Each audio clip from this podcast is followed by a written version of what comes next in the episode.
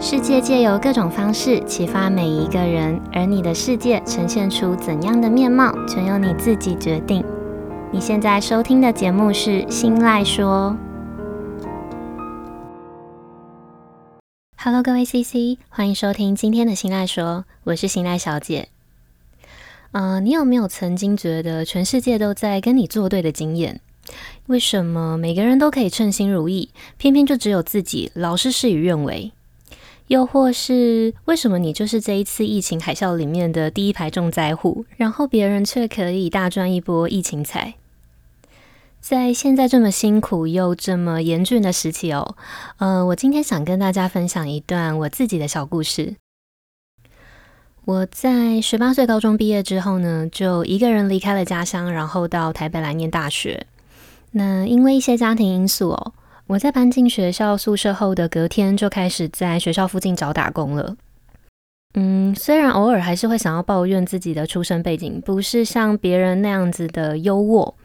然后偷偷羡慕那些可以尽情去享受大学生活、不用打工的同学，但那个时候的我其实很清楚自己当下的处境。我知道我需要打工才有办法生活，我需要养活自己，我才能继续待在这里念书。那半工半读的日子就一直到了大学毕业。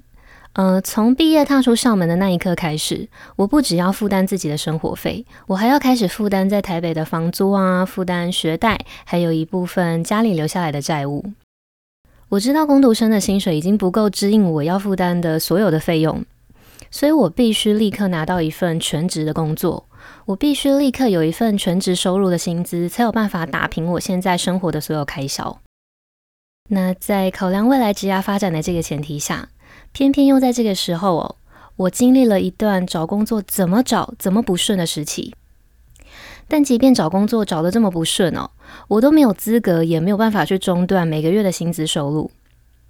所以最后哦，我还是为了生活降低了自己心中理想工作的标准，然后也在降低标准之后，拿到了一份高阶主管助理的工作。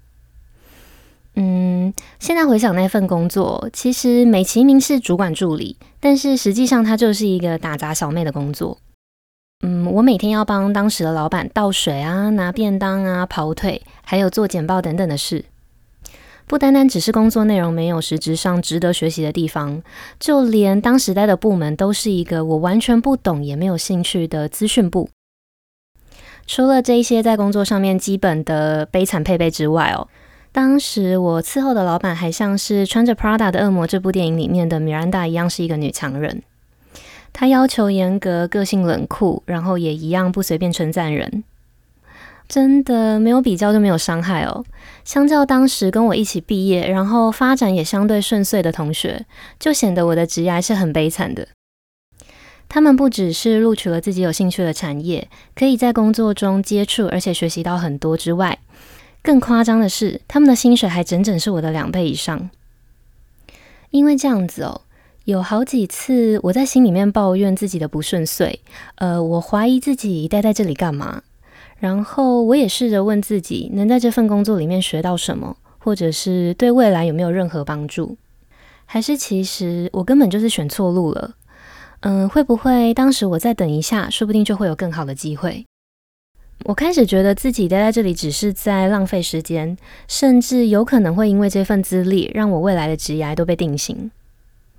然后就在我苦恼下一步该怎么做的时候，我遇到了一个改变我一生的贵人。他跟我说了一个寓言小故事。嗯，那先预告一下大家，这个寓言小故事会有一点点的长，但是我还是觉得非常值得分享给大家。那这时候就建议大家可以好好的躺在床上，舒舒服服的听我说这段小故事。好，那我们开始喽。从前，从前，森林里有一个国家，这个国家它的地不大，人呢也不多，但是人民都过着悠闲快乐的生活。为什么呢？因为他们有一位不喜欢做事的国王和一位不喜欢做官的宰相。国王呢，他没有什么不良的嗜好哦，除了打猎之外，他最喜欢做的事情呢，就是跟这位宰相一起微服私巡。简单来说呢，就是喜欢穿着便服跟宰相一起到民间游荡。那有一次，国王他到一个大草原去打猎，然后他看到一只花豹，想要猎回家。接着国王呢，他就从远方小心翼翼的瞄准这只花豹，然后咻的一声就射了一支箭过去。这支箭非常准的，直接命中了这只花豹的脖子，让这只花豹叫了一声之后就当场倒地不起。国王看到之后很开心啊，他看花豹躺在地上躺了很久都没有动静，然后就一时失去了戒心。没有等到侍卫到场，国王就急着想要下马去查看花豹的状态。想不到这只花豹它非常的狡猾，它就是在等这一刻，趁国王靠近的时候，花豹它使出全身最后的一丝力气，突然张开嘴咬了一口。就在国王还来不及反应的时候，国王的小指头就被咬掉了。最后，这只花豹被后来赶上的侍卫制服了，但是国王的小指头也再也回不来了。虽然国王的伤势不重哦，但是他的兴致全部都败坏了。他本来很想要当场找一个人来发泄骂一顿，可是仔细想想哦，也只能怪自己笨，自己心急啊，还能怪谁嘞？所以他只好忍住这个怒气，然后就这样子默默的回到皇宫里了。那回宫之后呢，国王越想越不爽嘛，他就找了他的心腹，找了这个宰相来一起借酒息怒。那宰相他听完了国王今天的遭遇之后，他就一边举起酒敬国王，然后一边有一点点不识相的笑嘻嘻的说：“哎，大王啊，少掉一根小指头也比掉了一条命还要来得好吧？想开一点啦，一切都是最好的安排。”宰相的这句话呢，就像是压垮国王愤怒的最后一根稻草，让国王好不容易隐忍下来不爽的心情，全部都“啪”的一声宣泄了出来。接着，国王就看着宰相，然后说：“你这个狗官真大胆！我都被咬掉了一根小指头了，你还敢说一切都是最好的安排？是觉得我少一根手指头是应该的吗？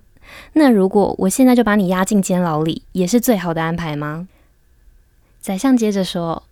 如果国王执意要这么做，那我也会相信这就是最好的安排。国王听完之后呢，气得脸都红了，他就当场直接命令侍卫把宰相押进监牢里。然后宰相就这样子无辜的被关进监牢里面过了一个月。那在这个一个月的时间里哦，国王的伤也养好了嘛，所以他就打算像以前一样找宰相一起微服私巡去玩乐。可是呢，他一想到是自己亲口把这个宰相关进监牢里的，一时拉不下脸，也不愿意低头，他就只好一个人甩开侍卫，然后偷偷跑出宫去游玩。然后在出宫游玩的过程中，国王走着走着，就来到了一处偏远的山林。忽然，山上冲出了一群脸上涂着红色跟黄色颜料的食人族。食人族呢，他们蛮力很够嘛，没两下就把国王绑走，然后带回他们的部落。他们打算把国王献给满月女神当做贡品。那因为满月女神在部落里面是象征完美的意思，不容许贡品有一点点瑕疵或者是残缺。所以国王在被绑回部落之后，嗯、负责祭典的祭司呢，他就开始很仔细的去检查国王身上的每一个部位。就在最后一刻，祭司他发现国王的手居然少了一根小指头。于是祭司就忍痛下令族人放走了国王，然后重新再另外找一个新的祭品。那被放走之后的国王，他觉得自己侥幸逃过了死劫，非常的开心。于是，在回宫之后呢，他就命令侍卫放了宰相。他打算要大肆的摆酒宴请，大肆的庆祝一番。接着在宴会上呢，国王就举杯，然后跟宰相说。哎，宰相啊，你说的没错，哎，果然一切都是最好的安排。如果当时我没有被花豹咬掉一根小指头，那今天可能连命都没了。但是这句话一说完哦，国王他又突然想到了什么，所以他又接着问宰相：“可是你无缘无故被我关进监牢里面蹲了一个月，这又要怎么说是最好的安排呢？”宰相接着回国王哦：“如果我不是被你关进监牢里哦。”那陪你微服私巡的人呢，一定是我。那当食人族发现国王你不适合拿来祭祀的时候呢，不就又轮到我了吗？好，那这个寓言小故事呢，就先分享到这里。我们再回到我的职涯故事。那一年呢，我遇到了这个贵人，他想用这个长篇大论的寓言故事告诉我一件事。他想告诉我的就是，生活中不会有白费或者是没有意义的事。那说完这个寓言故事之后，我的这位贵人他又再问了我一个问题。他说：“你可以想想看哦，有什么事情是因为有现在的这个条件你才能做到的事？”这个问题当时我思考了很久哦。最后，我决定利用助理工作可以准时下班的这个优势，在下班之后的时间去补习、去考证照，也刚好可以趁机多补充一些专业领域的知识。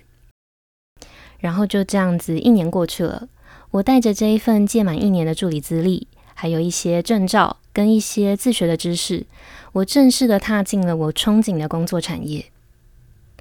然后又这样子过了两年，一直到某一天，我得到了更完整的专业领域的资历，我开始想要跳槽到另外一间公司规模还有福利都相对还要再好一个层级的我梦想中的公司。但是好巧不巧，当时面试我的人资，他刚好前一个帮忙征才的单位就是资讯产业。他在我的履历里看到了那一年我当助理时候的那个老板的名字。那碰巧我当时的老板就是他曾经熟识的人，所以这位人资他就打了通电话给我当时的老板，然后直接跟老板本人照会我过去的工作态度跟整体表现。那我的版本的穿着 Prada 的恶魔里的米兰达，最后给了人资什么答复？我们先进一小段间奏音乐休息一下。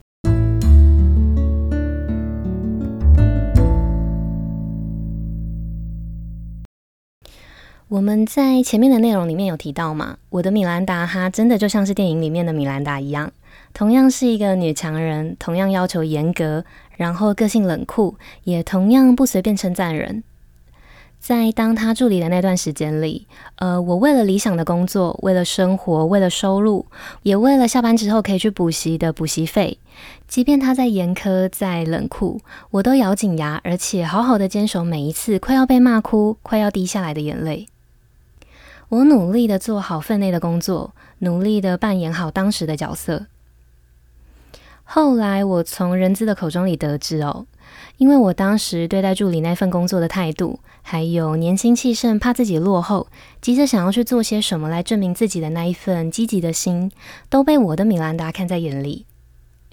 最后，我和电影里面的小安一样，在米兰达的推荐下，成功的加分，也顺利录取了自己梦寐以求的工作。因为这段经历哦，让我改变了看事情的眼光。嗯，我不敢说我在面对未来所有的不顺遂的时候，都可以完全坦然的去看待，但至少我不会再把自己当下做的每一个选择，还有正在做的每一件事情，都看成是没有意义的。呃，我会告诉我自己哦，即便当下觉得没有意义的事，都要好好的完成，好好的做，因为你不会知道这些当下觉得没有意义的事，在未来，他会用什么样的方式再一次出现在你的面前？好，那这一段我刚出社会迷惘期的职涯小故事就先分享到这里。我们来帮今天的分享做一个小结论。嗯，也许现在的你觉得全世界都在跟你作对，也许现在的你偶尔会想要抱怨上帝，会想要抱怨命运。嗯，也或许现在的你会觉得为什么别人都可以称心如意，然后只有自己会事与愿违。我想说，我们的生活中发生的每一件事，可能在事情发生的当下，都会让你觉得很痛苦，觉得莫名其妙，觉得心有不甘，甚至是会想要在心里面大喊：“为什么会是我？”但是这些过去或是现在发生的让你觉得痛苦的事情，嗯，在未来的某一天，都一定会让你再回过头来看的时候，发现原来当时发生的那些事情都是有意义的。我们的生活就是这样哦，他一定会给你答案，但他不一定马上就会把所有的答案都告诉你。感情也是哦，就像我前几天在 Instagram 分享的文章一样，我们总要用过几个烂货，才会懂得珍惜得来不易的好货。因为我们每个人的人生都是独一无二，都是对你来说最好的安排。好，以上就是今天日常这件小事想要分享的内容，希望能够带给你一点帮助，或是你身边刚好也有正在抱怨事与愿违的朋友，分享这集的内容给他，说不定你就是那个帮助他的关键人物。那如果你有任何的听后心得，或者是其他的小故事想要跟我分享，都欢迎你到我的 Instagram 私讯分享给我，我的账号是 miss 点 isoland，m i s s 点 i s o l a n d。日常这件小事这个系列，接下来也会持续的借由生活中的大小事，或者是各种故事，来分享我的观点跟我的想法。希望可以透过节目的分享，激起每个人心中反思以及成长的力量。那如果你也喜欢我的分享，记得帮我把这份支持化作实际的行动，直接帮我把这个节目分享出去，跟追踪我的 Instagram，还有到新赖说的 Apple Podcast 节目上去评价五颗星，跟留下想要对我说的话。你们的每一个小小的举动，都有可能让这个节目被更多人听见，也有可能在无形之中带给需要帮助的人力量。那当然，最重要的是，这些都会成为我继续录制优质内容的动力。最后呢，希望收听到这里的你，在未来的某一天拼凑起记忆的时候，你会想起今天的内容。那我们今天的节目就到这里结束喽，感谢收听到最后的你，我们下次见，拜拜。